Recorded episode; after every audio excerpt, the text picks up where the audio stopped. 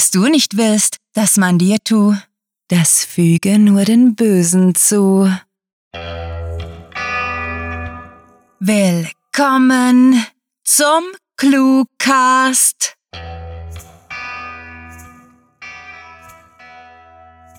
Wir haben eure Angehörigen entführt und an einen geheimen Ort eingesperrt.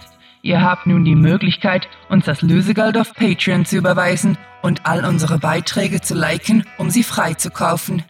Bis die Transaktion abgeschlossen ist, werden eure Lieben bestens versorgt und wir wünschen viel Spaß mit der Kurzgeschichte.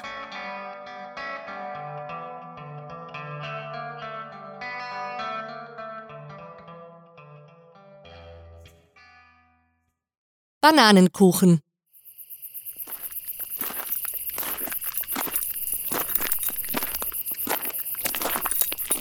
Wütend oder traurig? So genau wusste Adeline das nicht mehr, drückte sie auf ihren Autoschlüssel und gab ein lautes Fauchen von sich, als sie feststellte, dass ihr treues Gefährt nicht sofort aufblinkte. Sie trug knappe Jeans-Shorts und dazu unpassende Kniestrümpfe, Dr. Martens Stiefel und ein ausgeleiertes ACDC-T-Shirt. Nicht etwa, weil sie das modisch fand. Dieses Ensemble war, wie eigentlich all ihre Outfits, zustande gekommen, weil die Einzelteile dazu zufälligerweise den obersten Platz in ihrem Schrank besetzt hatten. Es war nun 20 Minuten nach elf und während die Grillen zirpten, konnte sich das nahende Gewitter nicht entscheiden, ob es über die Sommernacht hineinbrechen oder weiterziehen sollte. Heute war einer dieser Tage, an denen einfach alles zum Kotzen war. Selbstverständlich gab es überhaupt keinen objektiven Anlass dazu, eine schlechte Laune zu haben. Aber das machte das Ganze im Prinzip bloß schlimmer. Die Arbeit war schleppend gelaufen. Am Ende hatte sie dann doch noch alles erledigen können. Und obwohl ihre gute Freundin keine Zeit für sie gehabt hatte, hatte sie ihr versprochen, morgen bei ihr auf einen Café vorbeizukommen. Sogar die Katze, auf die sie derzeit für eine Bekannte Acht gab, hatte sie vorhin freundlich begrüßt und sich sogar streicheln lassen, anstelle dessen nur nach Futter zu betteln. Das, was ihr die Stimmung verdarb, war nichts, was passiert war, sondern einfach der generelle Lebensfrust, der heute Abend schlicht und einfach aus ihr heraus wollte. Adeline war stets gelangweilt von ihrer Arbeit, genervt von ihrer Familie, enttäuscht von ihrem Freundeskreis, viel zu dick und allgemein unzufrieden mit ihrer momentanen Situation. Trotzdem mochte sie ihre Arbeit, liebte ihre Familie und Freunde und der Unmut übers Dicksein verblasste angesichts eines einzigen Stücks Bananenkuchen. Und genau das war im Grunde ihr größtes Problem. Denn keines der Dinge, die sie zur Verzweiflung brachten, störte sie genug, dass sie etwas daran ändern wollte. Vielleicht, dachte sie, während sie sich hinters Steuer fallen ließ, ist es normal, sich ab und an so zu fühlen, und sie würde sich daran gewöhnen müssen. Mit einem beherzten Ruck zog sie den Sicherheitsgurt über ihre Brust und riss dabei gleich einige ihrer langen Haare aus. Verdammte Scheiße! fluchte sie keifend und schlug einmal kräftig auf das Lenkrad. Ihr war zum Heulen zumute. Doch anstelle davon stieß sie einen schrillen Schrei aus und kratzte sich mit ihren abgekauten Fingernägeln über die Augenlider. Hör auf damit! befahl sie sich schließlich, atmete tief aus und wollte endlich nach Hause fahren, um diesen vermaledeinten Tag im Bett zu vergessen. Kein Ton oder ich erschieße dich. Sie zuckte vor Schreck so heftig zusammen, dass sie ihren Ellenbogen ins Fenster rammte. Was zum Teufel? Instinktiv wirbelte sie auf dem Fahrersitz herum, hob ihre Hände vors Gesicht und brüllte den fremden Mann an, der auf ihrer Rückbank saß.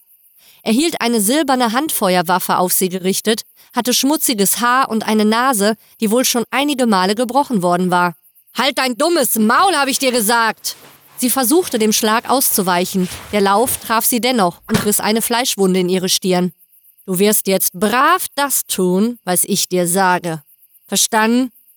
Mit zittrigen Fingern tastete Adeline nach der Stelle an ihrem Kopf, die verflucht wehtat, und stellte verwirrt fest, dass dort etwas Nasses war.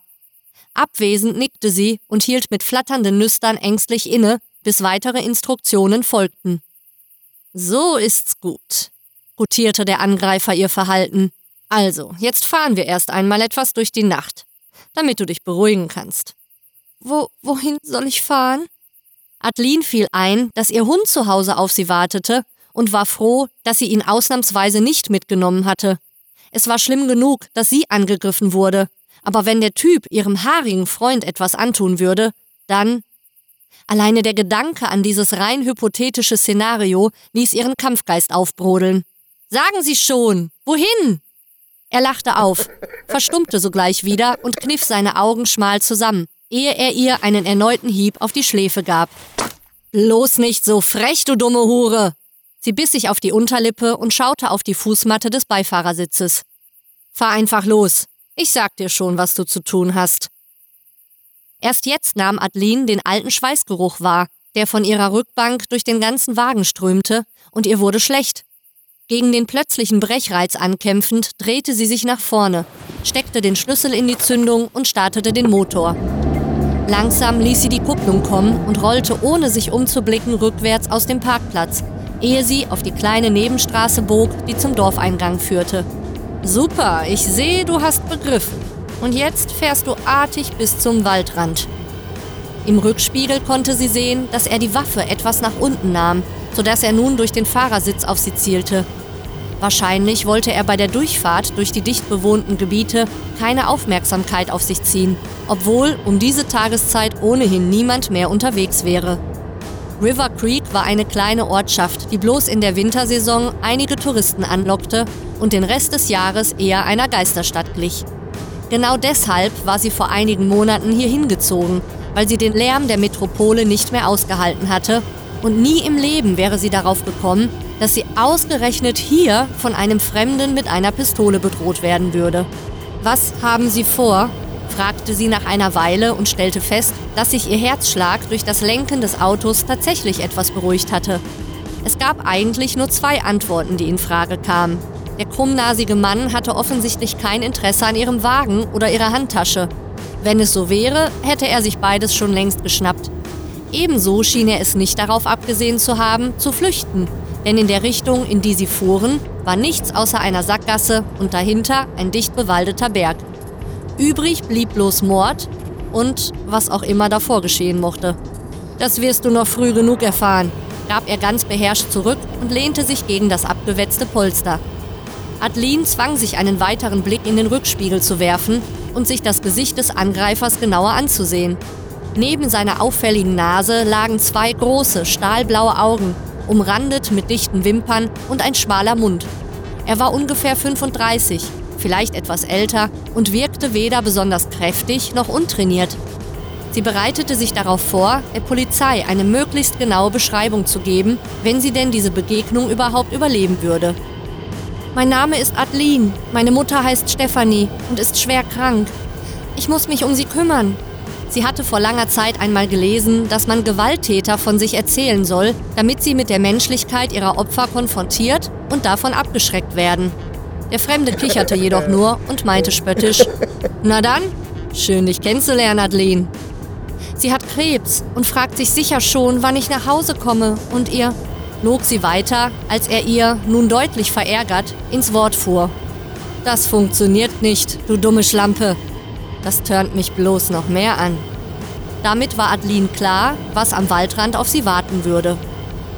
Als hätte sich ein Schalter in ihrem Kopf umgelegt, wich jede Angst aus ihr. Sie mochte ihren langweiligen Job tolerieren, ihre nervige Familie weiter alle zwei Wochen besuchen, ihren Freunden den Bananenkuchen servieren, den sie nicht essen sollte, und in diesem Alltagsfrust irgendwie zufrieden sein. Aber auf gar keinen Fall würde sie diese Situation einfach so hinnehmen. Ohne über die Konsequenzen ihres Vorhabens nachzudenken, trat sie auf das Gaspedal und murmelte, Nein! Wie war das? Sie glaubte ehrliches Erstaunen in seiner rauen Stimme erkennen zu können und, davon ermutigt, wiederholte sie ihren Trotz. Ich habe Nein gesagt! Sie beschleunigte weiter und raste durch den schlafenden Vorort River Creeks. Spinnst du? donnerte er lautstark. Glaubst du echt, du kannst mich ficken? Den Blick auf die enge Straße fokussiert, hörte sie, wie er sich auf der Rückbank aufrichtete und wohl versuchte, zu ihr nach vorne zu klettern.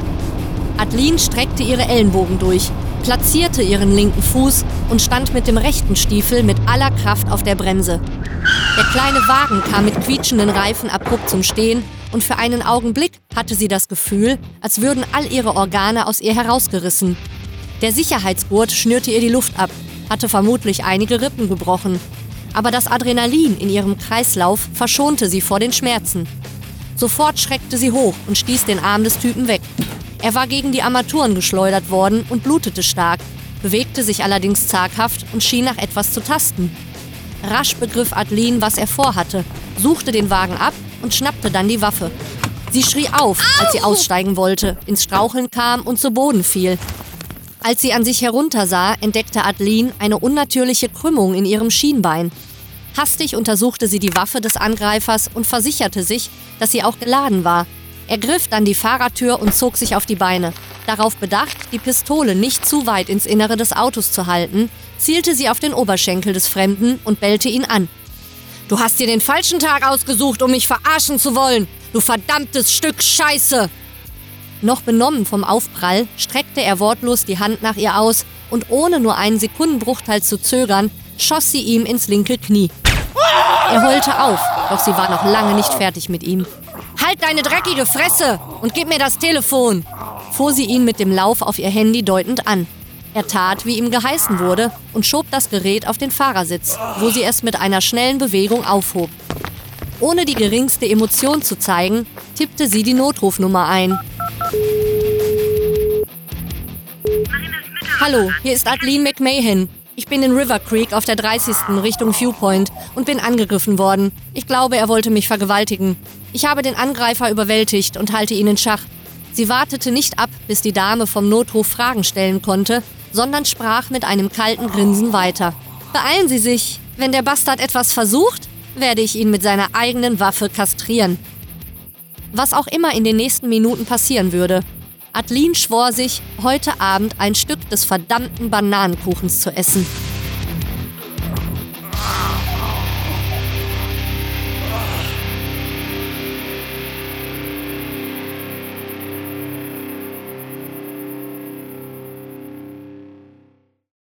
Das war Bananenkuchen, geschrieben von Rahel. Für euch gelesen hat Annika Gamerath. Diese Kurzgeschichte wurde nach Titelvorgabe verfasst. Wir verstehen, dass ihr nervös seid. Immerhin steht euer erstes Treffen mit den Vertretern des Clue-Syndikats bevor. Um euch zu beruhigen, wollen wir euch rasch zeigen, dass wir ganz vernünftig sein können. Unsere Mafia-Organisation wurde im Jahr 2012 gegründet und verbreitet seitdem zweimal wöchentlich den literarischen Stoff, aus dem kriminelle Träume gemacht sind. Kurzgeschichten nach Stichworten, die wir von unseren hm, Kunden erpressen. Wir geben uns allerdings außerordentlich Mühe, unsere Opfer über unsere finsteren Pläne auf dem Laufenden zu halten. Abonniert sogleich den Newsletter unter cluewriting.de slash newsletter und freut euch auf wöchentliche Verbrechensupdates.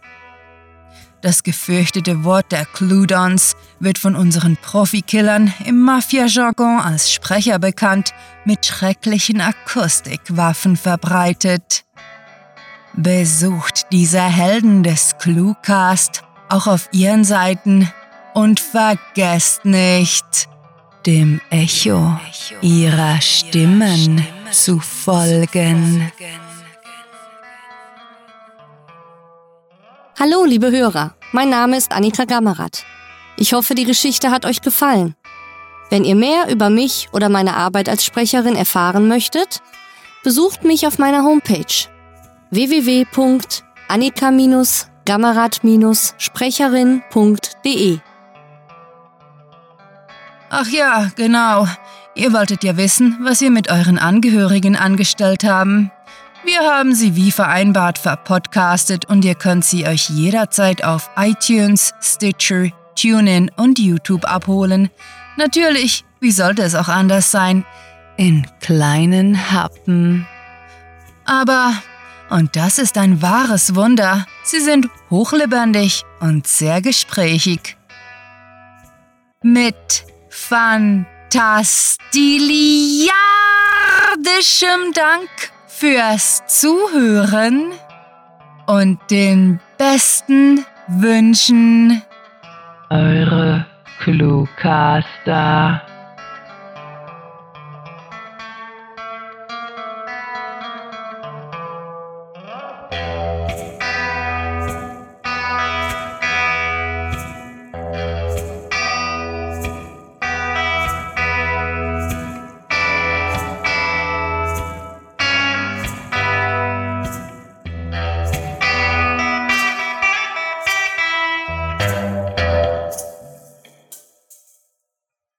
Wer die Schönheit in kleinen Dingen entdecken will, muss erst die kleinen Dinge finden.